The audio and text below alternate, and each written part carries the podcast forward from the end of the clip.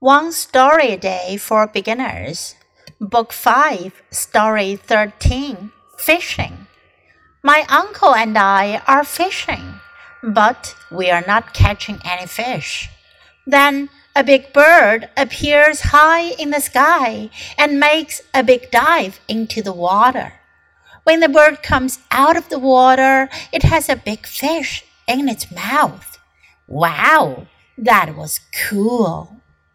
What was that? I asked my uncle. That was a fish hawk, he says with a smile. And I smile too.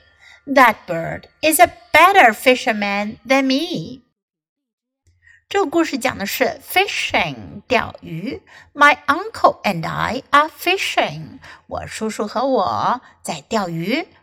But we are not catching any fish。 可是呢，我们什么鱼也没有抓到。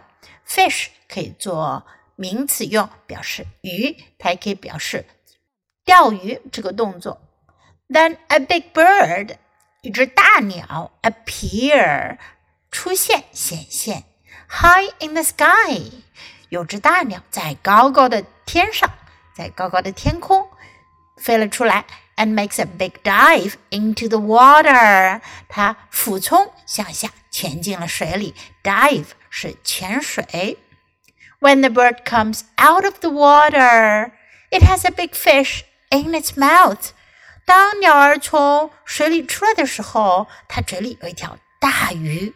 Wow, that was cool! 哇，那真是太酷了。What was that? I asked my uncle. 那是什么呀？我问我叔叔。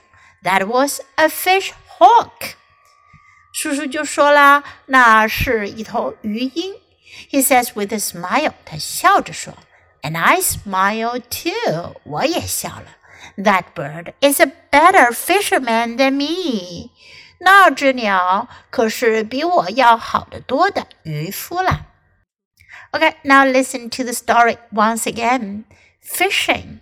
My uncle and I are fishing, but we are not catching any fish. Then a big bird appears high in the sky and makes a big dive into the water. When the bird comes out of the water, it has a big fish in its mouth. Wow, that was cool. What was that? I asked my uncle. That was a fish hawk, he says with a smile. And I smile too. That bird is a better fisherman than me.